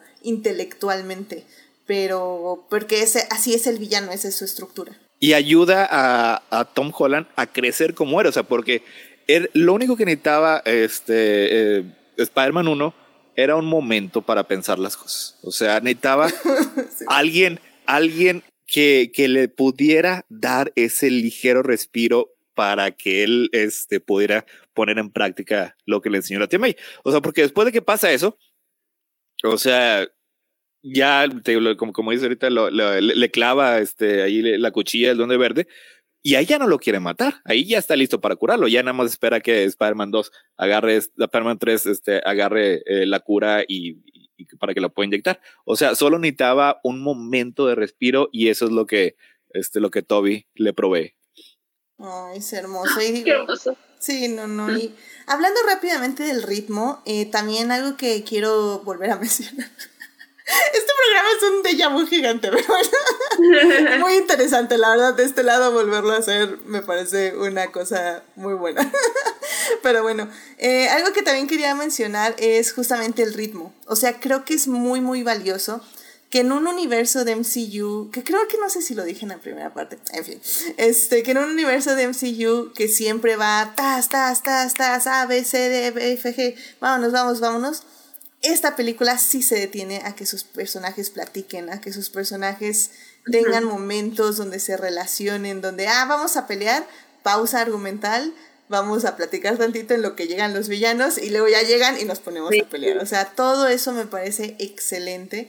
Y, y, bueno, Gina, pues justamente no sé si quieras comentar algo más de la relación de estos tres superhéroes pues que me parece increíble. Sí, que yo creo que los que hicieron la película sabían perfectamente que el mucho del corazón de la película y de lo que iba a ser esta película especial era precisamente estas interacciones banales entre los Peters. O sea, sí, es muy chingón verlos peleando juntos y tener esos momentos eh, enormes de crecimiento personal y heroico juntos, pero esas escenitas donde los tres están hablando echándose chiste, echándose miradas cuando le dice de que, que cuando Toby, Peter Toby muestra que de él salen las telarañas, y se quedan como que, wow, ¿dónde más sale? Eh, y cuando Andrew se, se, le queda, Peter Andrew se le queda viendo a Peter Tom con MJ y como que ves esa mirada de como tratando de, de que está recordando a Gwen y que es lo que él tenía y es, eh, es lo que lleva a, a Peter 3 a salvar luego a MJ y porque sabe que eh, eh, ella es la Gwen de este Peter, de su hermanito Peter. Eh, la escena cuando se enumeran, la escena cuando se están eh, arreglando las espaldas, cuando... Justo en la... Cuando Toby le dice de que you're amazing, man, you're amazing, porque Peter está... Peter Andrews está diciendo que no, porque yo eh, doy pena, no sé qué, y Toby está como buen terapeuta diciéndole que no, dilo, you're amazing.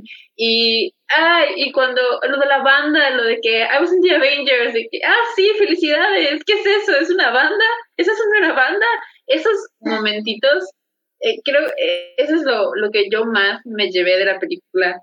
el, yo siento que le sacaron mucho jugo a tener a Toby, a Andrew y a Tom eh, juntos, eh, interactuando, siendo Peters juntos y, me, me, fascina y es lo que más le tengo, a lo, a lo que más yo tengo cariño en esta película es poder verlos, a ellos tres apoyándose, haciendo esta, este bond de hermanos, viendo como Peter, eh, como Andrew y, y, Toby cuidan de Tom como su hermanito, precisamente como, como mencionan de, pues nosotros ya vivimos lo que Tom está pasando en este momento y podemos darle eh, los conocimientos que a nosotros nos hubiera gustado tener eh, cuando nos estaba pasando a nosotros.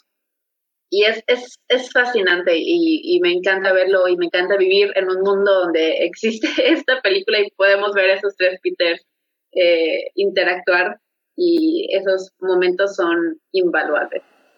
Amén, amén, amén. Este, este, justamente este Saulo Tarso en el chat está diciendo, esta película rima y amarra arcos en todas las películas, algo que no creía posible. Uriel remarca el I love you guys, que básicamente es algo que improvisó Andrew y que luego ya pusieron en la película. me parece increíble porque habla mucho de su personalidad. Exacto, sí. sí. Lo amo, lo amo, lo amo. Y pues bien, este, justo como ya para ir cerrando, también hay un comentario aquí que está entre Saulo y Uriel. Dice Uriel, Andrew ya hasta le reclamó a los fans que lo hayan abandonado tantos años, pero yo sí quiero ver una tercera parte de la Amazing para el cierre. Y de Toby la cuarta también sí, eh, también dice Inge.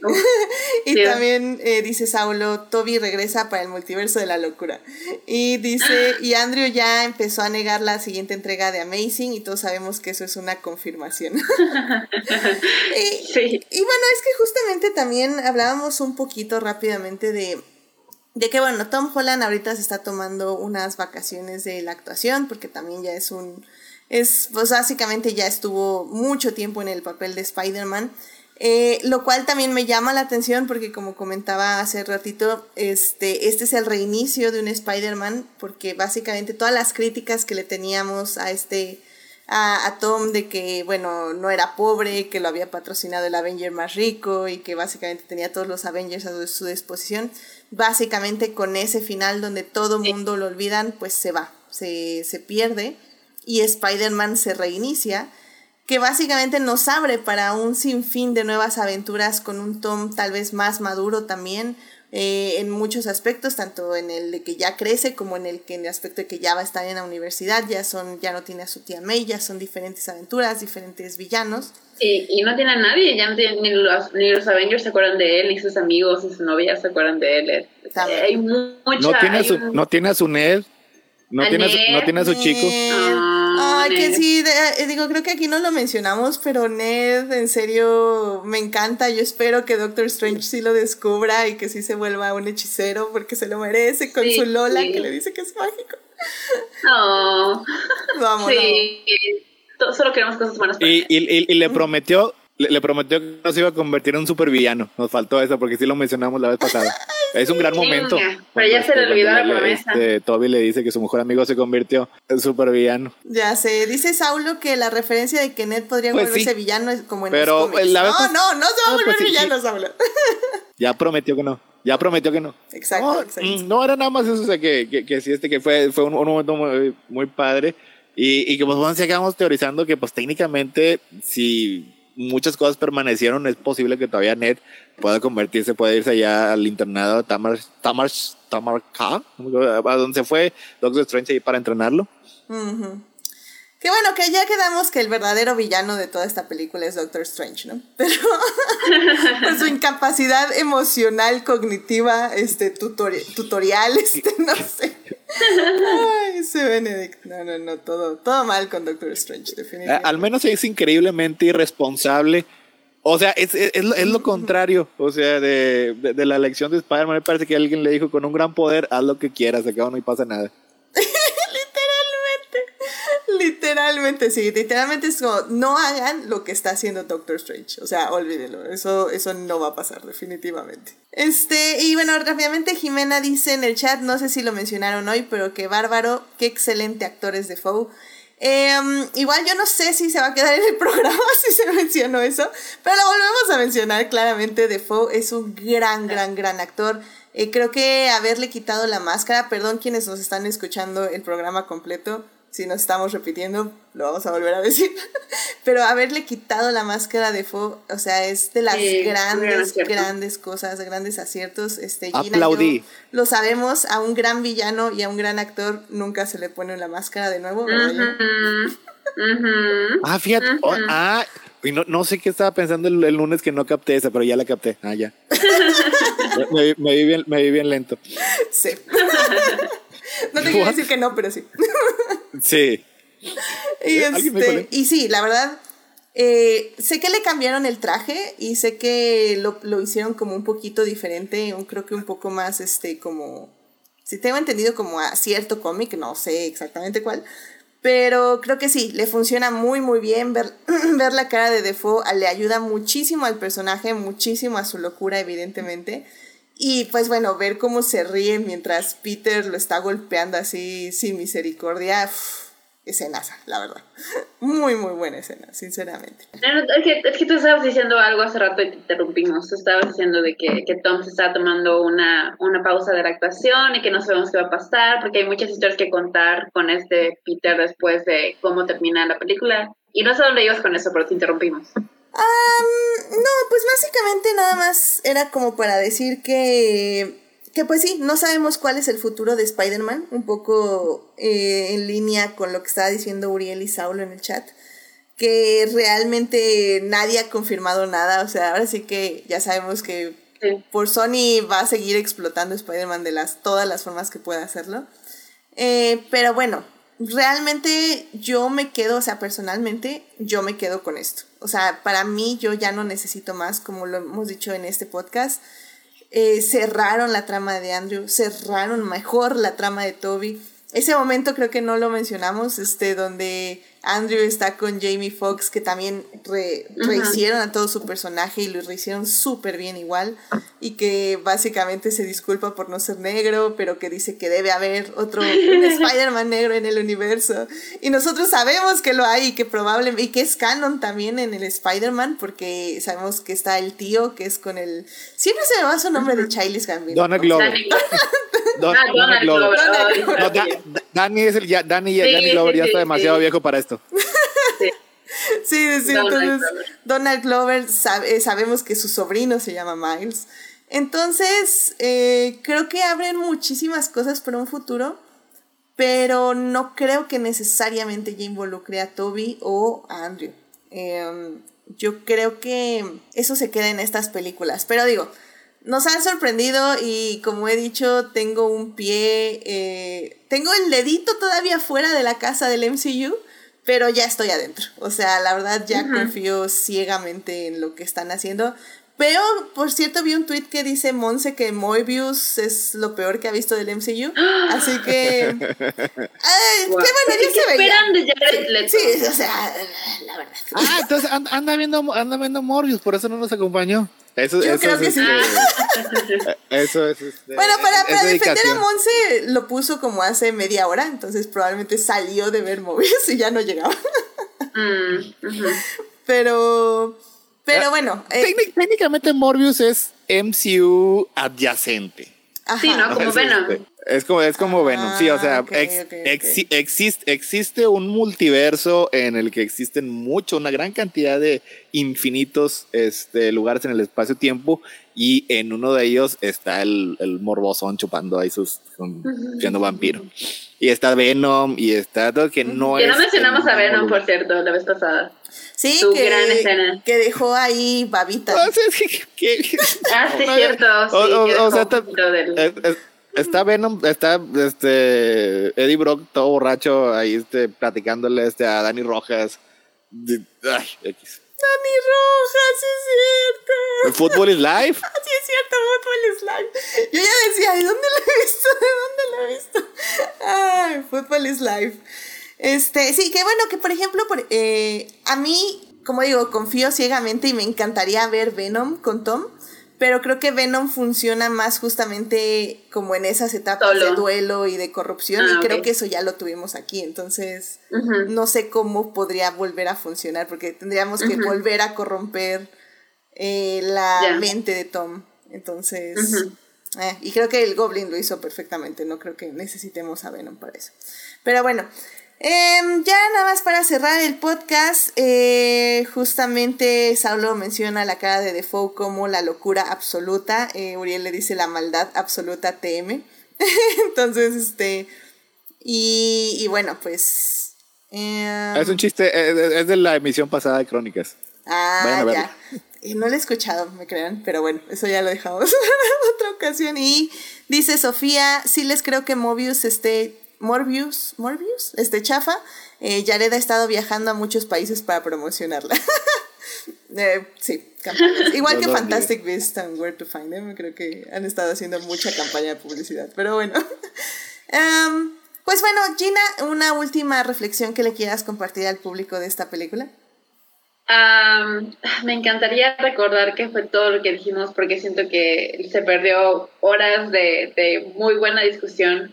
Eh, pues nada más pues reitero que creo que es una excelente película, es una clase de guionismo de cómo eh, se pueden juntar generaciones y se puede en una sola película y con cierto número de escenas muy contadas contar historias muy satisfactorias que funcionan en muchos niveles eh, y me reitero que me encanta vivir en un mundo donde existe una película como No Way Home y sea lo que sea que hagan después con el Spider-Man de Tom, hasta con el de Toby y con el de Andrew, yo sí soy dispuesta a ver más de ellos, pero también entiendo que si quieren dejarlo así como, como lo dejaron, también eso es muy satisfactorio.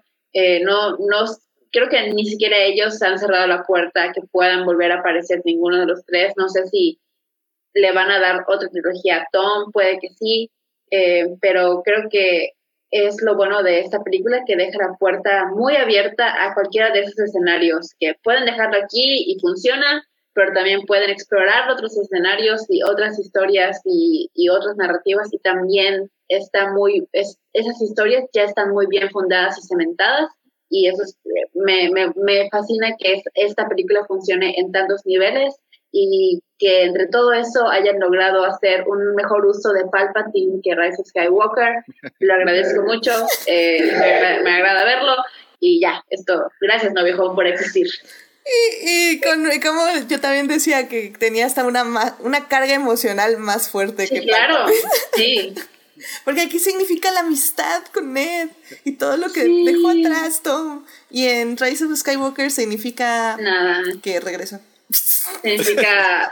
Um, de alguna manera. Vamos a reescribir. Porque somehow he returned. No sabemos cómo, somehow. Los muertos hablan. Uh, pero ya. Ah, pero sí. Héctor, eh, conclusión de la película. Ay, creo que la vez pasada, este, creo que mencioné que, que me, me, pareció en, en, en, muchas ocasiones un logro este, casi imposible, o sea, porque se dio, o sea, se, se autoadjudicó tantas tareas, o sea, porque tenía que ser principalmente, pues obvio es una película del Marvel Cinematic Universe, tenía que, que llevar estos personajes, hacerlos crecer, tenía que darle este, sus propios argumentales, pero al mismo tiempo decidió ser una continuación y una conclusión de dos series anteriores eh, de este personaje en el cine que fueron protagonizados por otros actores, mientras que al mismo tiempo tenía que darle a tenía que darles a estos Spider-Man este, sus propios, su propio peso en la trama, como, a, ellos, ellos como personaje y también este, como apoyo al, personal al Spider-Man principal también decidió traer este muchos villanos, o sea, tiene cinco villanos y generalmente se consideraba que tantos villanos era la muerte para una película de superhéroes, o sea, y esta película pues decidió que ese tipo de cosas no le importaba y utilizó a todos los personajes de una manera este fantástica.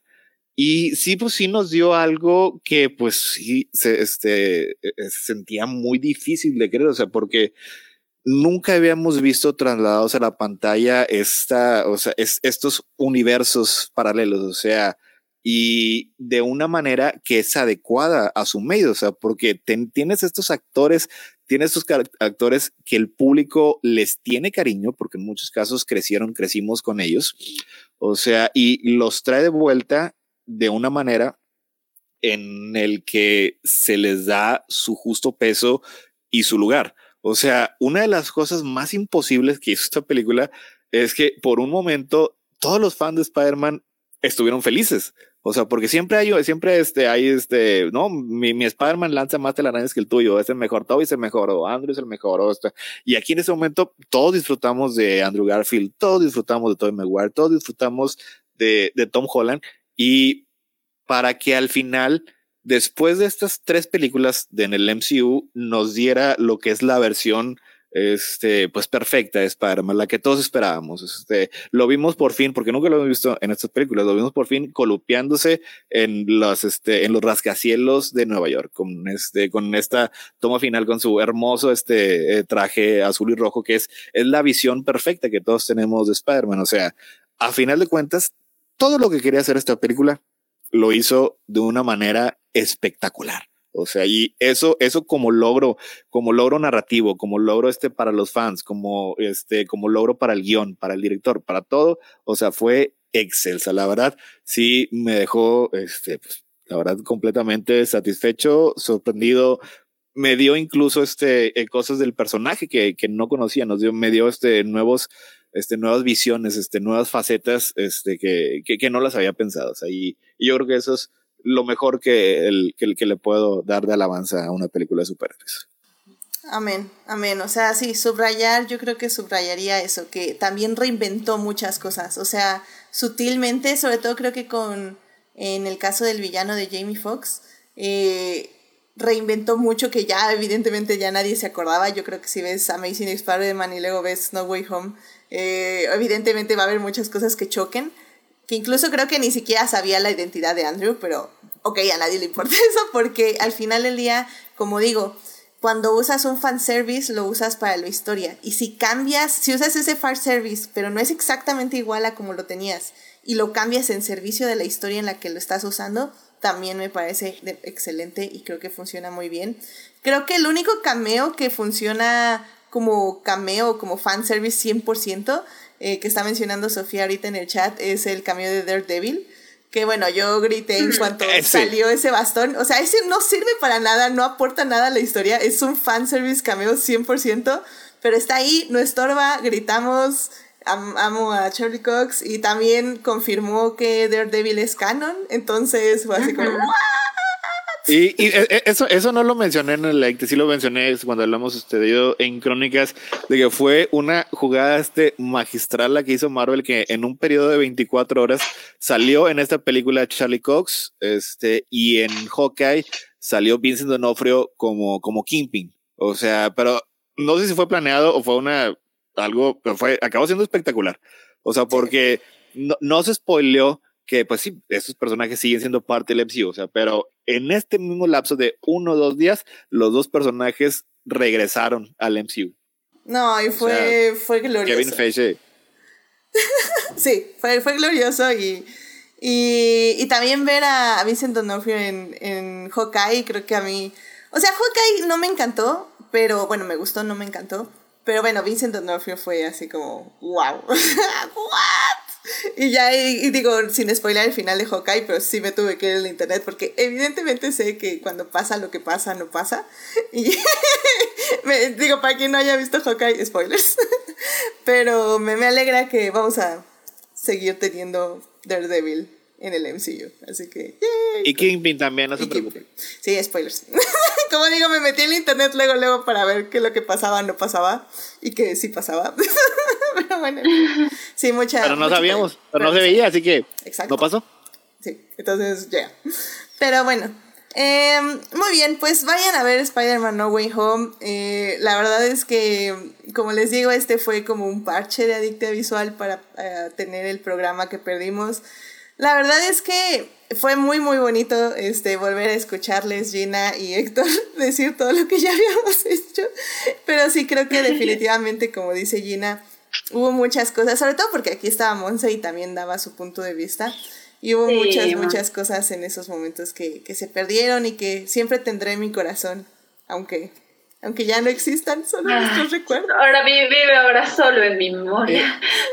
Fue, fue como escribir en la arena desapareció. Ah. Desapareció, sí, así cuando recordábamos cada una de estas escenas, este, la, la, la muerte del tío de la tía May, este, cuando salva este Peter a, a MJ y todo. Ah, pero, este. Así pasa, el hubiera no existe, aprendemos. También ahorita tuvimos corazón. Y tenemos. Lo resumimos, lo resumimos. Exacto. Exacto, mucho corazón para hablar de esta película y podemos volver a hablar de ella en cinco años definitivamente, ya, que, ya que sepamos que, que vamos a pasar, aniversario de cinco años y creo que va a envejecer muy bien. Sinceramente no, no veo que esta película envejezca mal en ningún aspecto.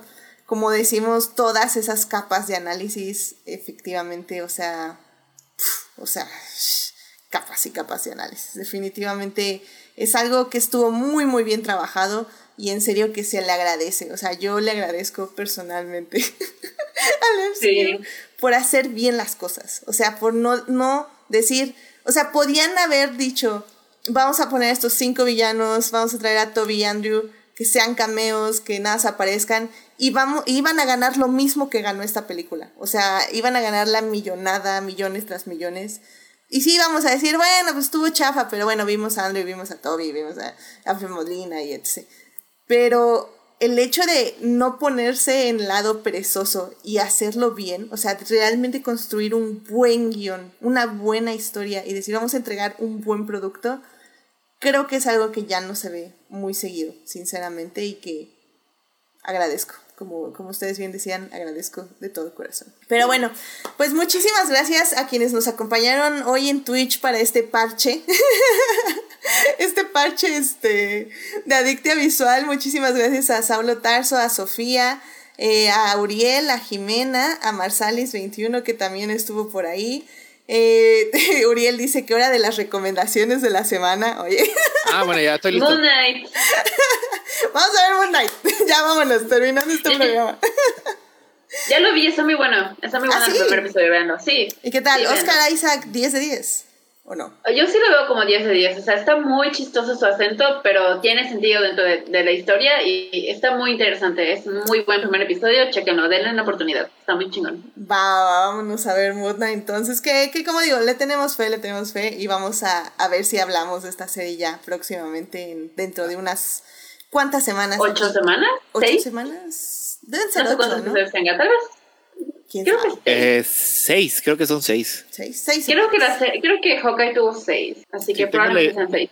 Te- Tengo la idea de que 6 es, es el número este, estándar. Es- WandaVision tuvo otros, pero porque duraban un poquito menos y como que querían jugar un poquito más con la forma.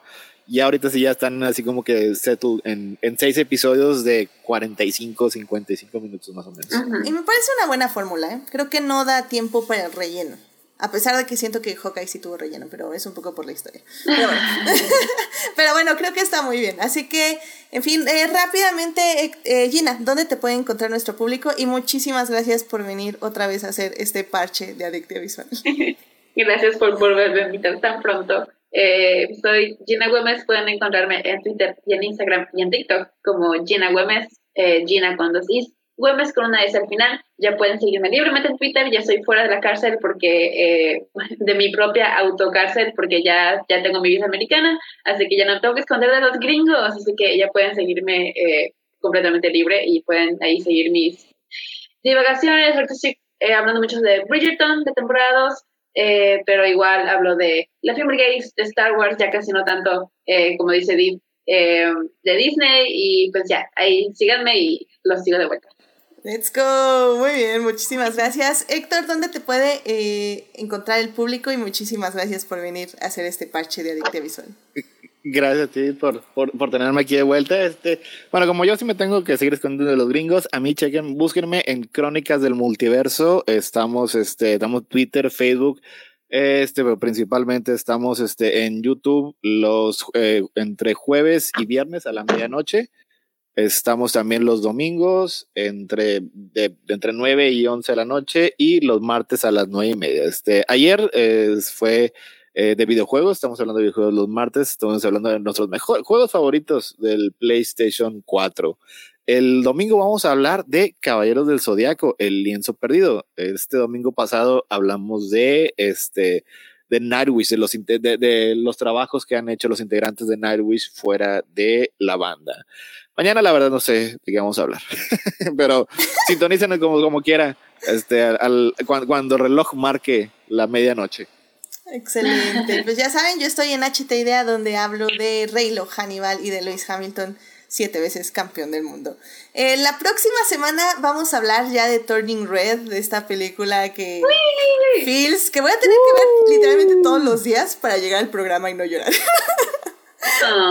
Ay, es que me llegó, me llegó mucho y ya tenemos autoinvitaciones, este, la gente de Gina va a hablar con mi gente, entonces ya, tenemos programa súper lleno, vamos a hablar de, ay, déjenme pongo la de esta, eh, programa súper lleno, vamos a hablar de Turning Red, así que acompáñenos el lunes a las 9.30 de la noche, ahí en Twitch, ya, esperemos sin ningún problema técnico. Creo que no, sería demasiado irónico. Pero no, veo todo bien en el chat si nos estaban escuchando, así que no creo que, que estamos bien, estamos bien. ¿no? ya si se vuelve a perder es que el universo no quiere que hablemos de lo mismo. Sí. Backups, backups redundantes. Ah, sí, no, este sí ya, sí. Sí, ya, este, este, se ve bien. Sí, no, sí, lo estuve vigilando. Créanme que lo estuve vigilando. Y yo creo que los siguientes vamos a estarlos vigilando igual muchísimo hasta que llegue el nuevo equipo. Pero bueno. Pues muchísimas gracias, cuídense mucho, usen cubrebocas, nos estamos escuchando. Mañana voy a estar en la transmisión de YouTube y pues ya lo voy a subir literalmente ahorita a todas las redes para que ya no esperen más este programa. Así que bueno, cuídense mucho. Gracias Gina, gracias Héctor, cuídense mucho, nos estamos escuchando. Bye bye. Bye, bye bye. Bye.